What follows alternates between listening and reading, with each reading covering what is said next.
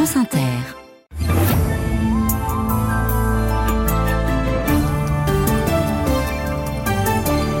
Bonsoir Fabienne Synthèse. Bonsoir Marie, salut les filles. Euh, à demain. Allez, allons-y, c'est le 18-20 de France Inter qui commence au bout du monde et au pas de votre porte. Soyez les bienvenus sur la planète et sa banlieue. Bonsoir Kevin Dufresne. Bonsoir.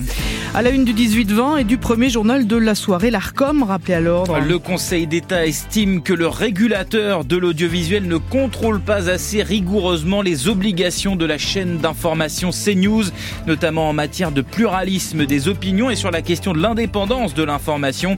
Tout cela part d'un recours déposé par Reporters sans frontières. Et on en parle justement avec Patrice Spinozzi, qui est l'invité de ce journal, c'est l'avocat de Reporters sans frontières. Les autres titres, Kevin. Un policier agressé au couteau dans un commissariat de La Rochelle. Aujourd'hui, il est légèrement blessé. Nous serons à l'Assemblée nationale où il a été question de Mayotte et de la suppression du droit du sol. Les grèves d'organes en légère hausse, mais les besoins augmentent bien plus vite. Et Midjourney sur le point d'interdire les images de Trump et Biden générées par intelligence artificielle au moins le temps de la campagne présidentielle. Et dans le 18-20 ce soir, il, a, il y a Dominique Moisy qui signe le triomphe des émotions. Où commencer la colère, la peur, l'humiliation, la résilience parfois qui guide le monde et sa géopolitique. Israël, Hamas, Russie, Ukraine en sont les preuves parfaites. Comment faire de la diplomatie si plus rien n'est rationnel? Nous lui poserons la question. Le reportage d'un jour dans le monde nous emmène en mer jaune entre la Chine et la Corée et surtout sur une de ces petites îles, pile ou presque sur la frontière maritime entre les deux Corées. Vous verrez qu'il peut pleuvoir et même faire de la grêle aux Émirats arabes unis, que l'Indonésie vire dans le sens contraire de la démocratie de plus en plus, de plus en plus en tout cas. Et vous saurez pourquoi les protocoles sont différents au Conseil de l'Europe et au Conseil européen, qui n'ont rien à voir l'un avec l'autre. Ce sera euh, Caroline au pays des 27. À partir de 19h20, le téléphone sonne et si les fonctionnaires étaient payés au mérite. J'entends les cris d'ici. Racontez-nous plutôt 01 45 24 7000. France Inter. Et voici donc une décision qui fera date dans la régulation des médias. Parce qu'elle est rare et parce qu'elle émane du Conseil d'État, plus haute juridiction administrative en France. Il demande aux gendarmes de l'audiovisuel, l'ARCOM, de contrôler plus CNews, la chaîne d'information propriété de Vincent Bolloré, de plus en plus regardée, qualifiée par certains de médias d'opinion, notamment Reporters sans frontières, l'association à l'origine du recours qui mène à cette décision. Bonsoir Alexandra Hakoun. Bonsoir. Le Conseil d'État souhaite que l'ARCOM réexamine en fait deux choses, les obligations de CNews en matière de pluralisme et d'indépendance de l'information. Oui, et pour cela, le Conseil d'État donne six mois à l'ARCOM, six mois pour réévaluer le pluralisme tel que pratiqué par CNews. Et là, le Conseil d'État estime que l'ARCOM ne peut plus se limiter au seul décompte du temps de parole des personnalités politiques. Pour assurer l'application de la loi, écrit le Conseil d'État dans sa décision, l'autorité de régulation va désormais devoir tenir compte des interventions de l'ensemble des participants au programme diffusé sur CNews. Autrement dit, les temps de parole des chroniqueurs, des invités, mais aussi des animateurs. Quant à l'indépendance de l'information, qui elle aussi figure dans la convention qui lie CNews à l'ARCOM, elle s'apprécie au regard de l'ensemble des conditions de fonctionnement d'une chaîne, explique le Conseil d'État, et non pas au regard d'extraits d'une émission spécifique. Ça, c'est l'argument qu'avait utilisé l'ARCOM pour rejeter la demande de RSF de mise en demeure de CNews en 2022. L'ONG s'était alors tournée vers le Conseil d'État, d'où cette décision aujourd'hui. Reste à voir comment l'ARCOM concrètement va faire pour appliquer ces nouvelles directives. Ce qui est sûr, c'est que le Conseil d'État vient de lui infliger un sérieux camouflet. Merci Alexandra Hakoun, spécialiste média à la rédaction de France Inter. Et bonsoir Patrice. Bonsoir. Merci d'être avec nous dans cette affaire. C'est vous l'avocat de euh, euh, RSF auprès du Conseil d'État. Une décision importante, on vient de l'entendre. C'est sur CNews que Reporters sans frontières a, a attaqué. Mais est-ce que cette décision demande à l'ARCOM de mieux veiller au pluralisme sur CNews? Ou est-ce que l'ouverture de son champ d'investigation va au-delà de CNews? Non, je pense que c'est une des grandes décisions de principe qui a été rendue, euh, qui va largement au-delà de CNews. Il se trouve que c'est évidemment CNews qui est principalement visé parce que euh, c'était CNews qui euh, avait été euh, visé par la plainte de RSF et puis c'est peut-être aussi euh, aujourd'hui le média qui est euh, qui pose le plus de difficultés par rapport au pluralisme et à la dépendance. Mais mais la décision, elle peut se décliner sur d'autres médias et, et, je pense que à cet égard, la, la décision du Conseil d'État, cherche à garantir très clairement l'indépendance des médias face à un risque de, de, prise de contrôle de, de, certains de ces médias par mmh. des personnes privées. Parce que jusque-là, pour expliquer aux gens qui nous écoutent, c'est la présence à l'antenne d'hommes et femmes politiques qui est comptabilisée, c'est leur temps de parole d'hommes et femmes politiques. Là, l'ARCOM désormais, à l'ARCOM, on dit, il faut aussi entendre ce que disent les chroniqueurs et ce que disent les animateurs. On va rentrer dans un domaine qui est un domaine très compliqué, euh, euh, y compris de, de subjectivité, non Là-dedans, euh, Maître Spinozzi, comment on va pouvoir acter aussi clairement qu'un homme politique qui parle et qu'on peut minuter que tel chroniqueur euh, va trop dans un sens ou trop dans l'autre? Je pense que ce que veut le Conseil d'État, c'est de garantir concrètement euh, et le pluralisme et euh, l'indépendance des médias. Et euh, il n'accepte plus que l'ARCOM se borne mmh. à avoir une vision abstraite qui passait uniquement par le mmh. décompte des donc, il faut maintenant que l'ARCOM aille plus loin et qu'il sache décrypter mmh. les messages qui sont susceptibles de pouvoir être tenus par une chaîne à travers effectivement des chroniqueurs ou des intervenants et pas simplement des hommes politiques. Donc je pense que le Conseil d'État propose une approche réaliste et, et s'oppose à une approche qui serait une approche trop abstraite qui avait été retenue par l'ARCOM. Est-ce que vous n'avez pas le sentiment que ce qu'on est en train de dire à l'ARCOM aussi en creux, c'est euh, les médias ont changé, les manières de s'informer ont changé, donc il va falloir euh, aussi euh, remettre, y compris l'ARCOM dans le shaker, tout remuer et essayer de, euh, de recommencer, non? Parce que en l'état de son fonctionnement, on se demande comment l'ARCOM va pouvoir faire pour avoir ce genre de vigilance.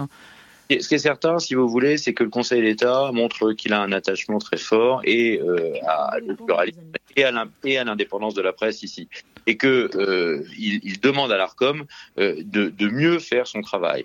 Et ce qui est vrai, c'est que euh, c'est à l'Arcom de se réinventer pour mm. pouvoir euh, aujourd'hui exercer cette mission nouvelle. Mais je pense que euh, cette décision, elle est à hauteur du danger que nous subissons aujourd'hui dans notre société, où le risque de désinformation et le risque de fake news est de plus en plus important. Et il est clair qu'on n'envisage pas le pluralisme et l'indépendance des médias de la même manière mm. dans les 90 et aujourd'hui dans les années 2020. Donc, ce que veut le Conseil d'État, c'est un rôle de l'ARCOM renouvelé pour garantir efficacement l'indépendance des médias. Est-ce qu'on parle euh, uniquement des chaînes d'infos ou même des chaînes généralistes? Vous me voyez venir, il y a aussi les chaînes sœurs euh, de CNews qui sont, elles, sur des, des, des créneaux plus généralistes. Est-ce que euh, là aussi, dans, dans le principe de ce que vous comprenez du Conseil d'État, c'est là-dessus aussi qu'il faut aller chercher?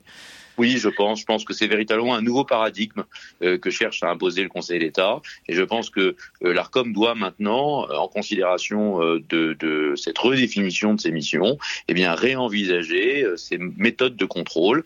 Et, et, je pense que cette décision doit infuser l'ensemble des médias et, et, non pas être limitée à ces news euh, au-delà même de euh, la télévision et, de la radio, Monsieur Spinozzi, je ne veux pas vous sortir du tout de votre zone de confort, mais ce qu'on dit beaucoup au moment, notamment d'ailleurs en ce moment, au moment des périodes électorales, etc., c'est que derrière les chaînes, il y a Internet, il y a les réseaux sociaux, il y a les chaînes YouTube, etc., et que tout ça, au fond, à la fin, finit par être terriblement euh, décalé et, et obsolète. Est-ce que le ménage ne doit pas se faire en encore plus grand, selon vous? Alors. Euh chaque chose en son temps, si vous voulez. C'est-à-dire qu'aujourd'hui, aujourd'hui, il y a déjà une décision euh, qui est euh, euh, très importante, euh, qui concerne l'Arcom et le et le secteur audiovisuel. Je pense qu'il y aura évidemment des oppositions assez fortes oui. à, à, cette présence euh, active du régulateur. Vous-même, vous vous interrogiez en vous disant mais est-ce qu'il n'y a pas un risque de partialité bah, évidemment. et, et d'accepter certaines pratiques chez l'un et de sûr. ne pas les Et qui sera le juge de paix de ça voilà, donc ben, le juge de paix de ça, ça sera de toutes les façons le Conseil d'État, puisque c'est le Conseil d'État qui, de toutes les façons, euh, au final, est euh, le, le, la juridiction dont dépend l'Arcom. Mais, mais ce que je veux dire, c'est que euh, je pense que c'est pas la peine de, de trop extrapoler. Mmh. Euh, on va rester sur cette décision qui montre qu'il y a une volonté de la part du Conseil d'État, qui, je le rappelle, est, le juge suprême administratif, donc c'est le dernier interprète de, de, de, la loi en matière administrative, qui dit aujourd'hui mmh. la loi de 86, la loi sur le pluralisme des médias, elle doit s'appliquer comme ça.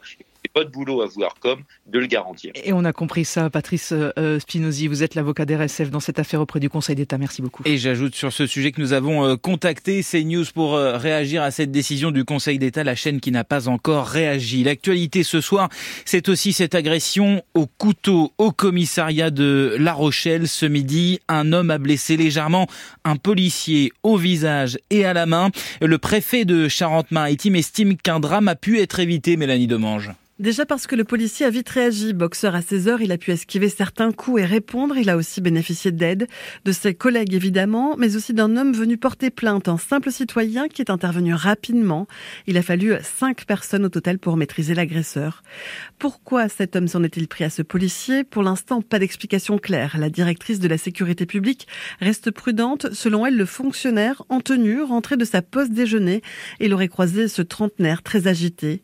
Une chose est sûre, cette agression a fortement choqué. Ce qui est navrant, c'est de voir que même au sein du commissariat, qui est quand même notre maison, on n'est pas assez protégé, dit le syndicat Alliance. Si on avait un portique, ça pourrait être évité, disent plusieurs syndicalistes d'une même voix, ou au moins les risques seraient réduits.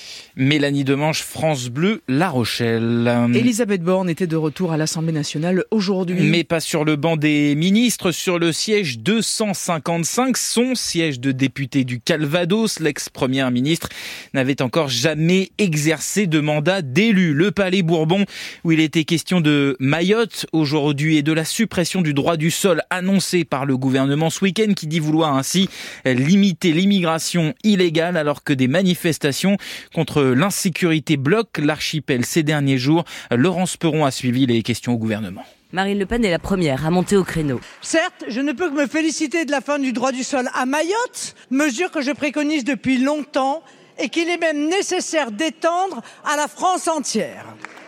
Pour rendre la situation à Mayotte vivable, il n'y a qu'une solution, le retour de l'État dans toutes ses dimensions. Y êtes-vous prêt? En tant que présidente de groupe, elle obtient une réponse du Premier ministre. Madame Le Pen, je le disais, face aux anathèmes, face aux critiques stériles, face à ceux qui manifestement ne cherchent pas à trouver des solutions et refusent de voir celles qui sont proposées, nous serons toujours du côté des actes, nous serons toujours du côté des Mahorais, nous serons toujours du côté de la République. Puis Estelle Youssoufa, députée Lyotte de Mayotte, se lève et déplore un nouveau crime sur l'île hier soir. Mayotte agonise. Mayotte qui réclame à corps et à cri la sécurité. Mayotte qui réclame son droit à vivre. Quand est-ce que les renforts arrivent? Je vous remercie. Gérald Darmanin absent, c'est la ministre déléguée aux Outre-mer qui s'engage. Une opération Wambouchou 2, évacuation des bidonvilles est enclenchée. Des renforts, 15 gendarmes du GIGN ainsi qu'un escadron guépard sont attendus dans les prochaines semaines. Enfin, un rideau de fer sera constitué en mer avec des renforts de la Marine nationale, des drones et des radars. Laurence Perron à l'Assemblée nationale où la présidente Yael Braun-Pivet a, salué la mémoire de Robert Badinter aujourd'hui, exprimant son, son souhait de voir l'ancien ministre de la Justice rejoindre le Panthéon. Déclaration à la veille de l'hommage national qui sera rendu à Robert Badinter demain face au ministère de la Justice à, à Paris. Sa famille a fait savoir qu'elle ne souhaitait pas que des représentants de la France insoumise et du Rassemblement national soient présents à cet hommage. Marine Le Pen a confirmé qu'elle n'irait pas. Nous y sommes invités, nous y serons, répond en revanche la France insoumise qui sera représentée par deux députés. Autre hommage rendu aujourd'hui à Jean Mallory aux Invalides. Nous avons perdu un géant, a dit la ministre de l'Enseignement supérieur et de la Recherche Sylvie Retailleau à propos de l'ethnologue spécialiste notamment des Inuits. Jean Mallory est mort lundi dernier. Il avait 101 ans. Les discussions ont commencé au Caire. Pour essayer de trouver trouver une voie vers une nouvelle trêve au Proche-Orient. Les directeurs des renseignements israéliens et américains sont en Égypte, de même que le Premier ministre qatari, le président turc Erdogan est attendu demain alors que les craintes sont fortes autour d'une intervention de grande ampleur de l'armée israélienne à Rafah, où sont massés près d'un million et demi de civils palestiniens. Rafah décrite par Benjamin Netanyahou comme le dernier bastion du Hamas. Et pour essayer de mettre un peu la pression sur Israël, Paris met sa menace à exécution en sanctionnant des colons israéliens qui ont commis des violences contre des Palestiniens en Cisjordanie occupée. 28 personnes désormais interdites d'entrer en France. Annonce du ministère ministère des Affaires étrangères ce soir. Et bonsoir Claude Guibal. Bonsoir. Ces violences en Cisjordanie, elles sont en forte hausse hein, depuis les attaques terroristes du 7 octobre. Oui, et Stéphane Séjourné l'avait euh, martelé à Benjamin Netanyahou lors de sa visite en Israël au début du mois.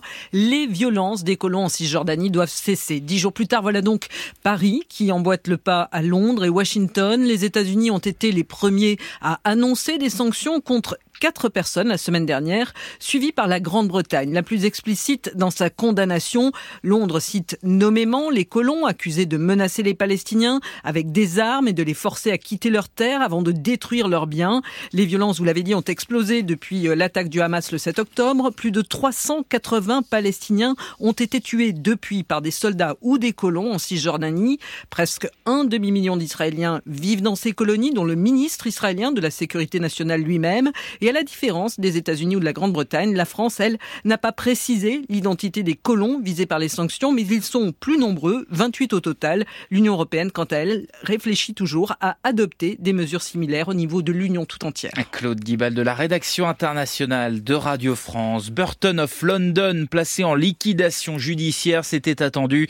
Décision du tribunal de commerce de Paris qui entérine donc la fermeture des 50 derniers magasins de l'enseigne de vêtements en France. 250 salariés vont perdre leur travail. C'est une source d'angoisse pour beaucoup de patients et leurs familles. L'attente d'un don d'organes pour une greffe qui pourrait les sauver. Et bien ce soir, on apprend que le nombre de greffes a légèrement augmenté en France en 2023 par rapport à l'année précédente.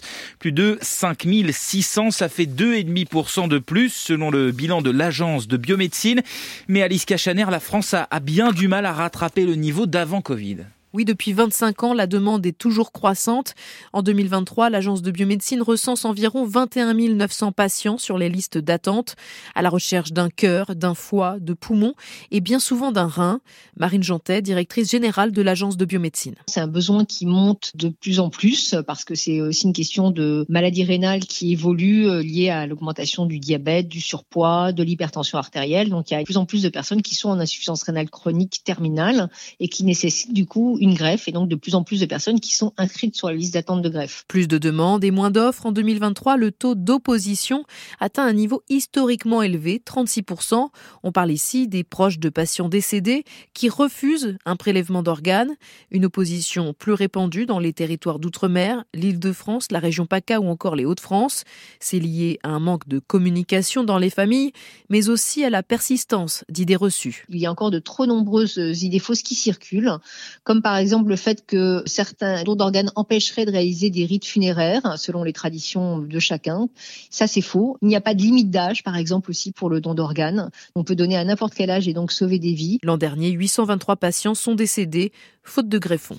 Alice Cachaner, service sciences, santé, environnement de France Inter. On l'apprend à l'instant, Emmanuel Macron renonce au déplacement des bouquinistes des quais de Seine pour les Jeux Olympiques de 2024, déplacement euh, prévu en vue de la cérémonie d'ouverture qui aura lieu euh, sur la Seine. Le président renonce donc à ce déplacement. Si vous avez un, train ce week-end pour partir en, en vacances, vous saurez demain soir s'il roule ou pas le préavis de grève des contrôleurs déposé par la CGT et Sudrail est pour le moment maintenu. Ça pourrait être euh, très suivi. Ce matin, le PDG de la SNCF a appelé les contrôleurs, je cite, à bien réfléchir avant de faire grève. Il a proposé une prime de 400 euros supplémentaires pour les cheminots euh, en mars. Insuffisant, répondent les syndicats mobilisés. Elle sature les réseaux sociaux et ça ne fait que commencer. Les images de Joe Biden et, Donald Trump, les candidats très probables de leur camp à la présidentielle américaine de novembre. Nous n'en sommes qu'aux primaires, mais les candidats sont déjà très actifs. L'actuel président a même lancé son compte TikTok. Mais cette campagne, peut-être plus que les autres, est sous la menace des fausses informations et de l'intelligence artificielle. Rien de plus facile que de générer de fausses images. Bonsoir Julien Baldacchino. Bonsoir. Ça inquiète hein, ça aux États-Unis à tel point que le directeur général de Midjourney, outil de génération d'images désormais bien connu, dit qu'il est sur le point d'interdire les images des deux candidats. Oui, c'est dans une discussion écrite avec des utilisateurs de la plateforme que David Holtz, le directeur général de Midjourney Midjourney a reconnu qu'il lui semblait préférable de se retirer le temps de l'élection, malgré, je cite, le fait qu'il soit amusant et esthétiquement intéressant de créer de fausses images de Donald Trump. Le but de la manœuvre est d'empêcher la création de fausses images à des fins de désinformation, car depuis un an, les images trompeuses de l'ancien président américain se sont multipliées sur Internet. On l'a notamment beaucoup vu avec des menottes aux mains, des images qui deviennent d'autant plus dangereuses en période de campagne que leur qualité ne cesse de s'améliorer. La sixième et dernière version de Midjourney, sortie il y a quelques semaines, permet de créer des images au réalisme encore plus poussé. L'an dernier, c'est le président chinois Xi Jinping qui avait été bloqué pendant un temps sur Midjourney. Aujourd'hui, au service numérique d'Inter, nous avons mis à l'épreuve le logiciel. Pour l'heure, il est encore possible de créer des images de Trump et Biden. Midjourney n'a pas encore précisé quand le blocage prendrait effet. Julien Baldacchino, service numérique de France Inter. C'est une figure de la télévision qui annonce son retrait de la direction de M6. Nicolas Taverneau, qui en est son directeur général depuis 2000, euh, a annoncé euh, aujourd'hui qu'il allait quitter en avril son poste de président du directoire. Il est préférable de confier la présidence du groupe à une nouvelle génération qui, menait, qui devra mener à bien sa transformation. Nicolas Taverneau a 73 ans. Et puis Julia Simon n'aura pas de troisième titre en individuel aux mondiaux de biathlon de Nové En République tchèque, mais une médaille quand même puisqu'elle a fini troisième de l'individuel sur 15 km à l'instant. Elle a déjà remporté la poursuite et le sprint et même par équipe le relais mixte. On ne peut pas gagner à chaque fois. Allez, merci beaucoup Kevin Dufresne. Vous revenez avec des infos sous les radars dans 10 petites minutes. Un œil sur le ciel. La météo avec Vitacitral TR+, des laboratoires Acepta. Gel réparateur pour les mains abîmées par le froid, les gels hydroalcooliques et les lavages fréquents. En pharmacie et parapharmacie. Elodie Calac, bonsoir. Un peu de pluie au nord demain et du soleil au sud. Oui, bonsoir à tous. En effet, alors beaucoup de nuages sur la moitié nord le matin, des pluies faibles de la Bretagne vers le nord de la Seine et le Grand Est, poussées par un vent de sud-ouest. Sur la moitié sud, le soleil s'imposera vite, parfois un petit peu voilé ou alors retardé par quelques brouillards ou nuages bas vers la vallée de la Garonne et les côtes corse. Le soleil progressera tout de même vers la Loire et vers la Bourgogne-Franche-Comté dans l'après-midi. Et sinon, température en hausse? Oui, ça montera nettement. Alors le matin, 1 à 6 degrés sur le sud et l'est, mais 7 à 12 degrés du nord-ouest au nord de la Seine. Et puis l'après-midi, 12 degrés à Metz, 15 à Paris, 17 à Nantes, Bourges, Lyon et Bastia, 18 à Limoges, 20 degrés à Bordeaux, Montauban et Tarbes, jusqu'à 23 à Biarritz. Jeudi, ce sera la journée la plus douce de la semaine avec une moyenne de 16 degrés au nord, 15 à 20 degrés attendus au sud et même jusqu'à 25 sur l'ouest des Pyrénées. Et le Dicalac de Météo France.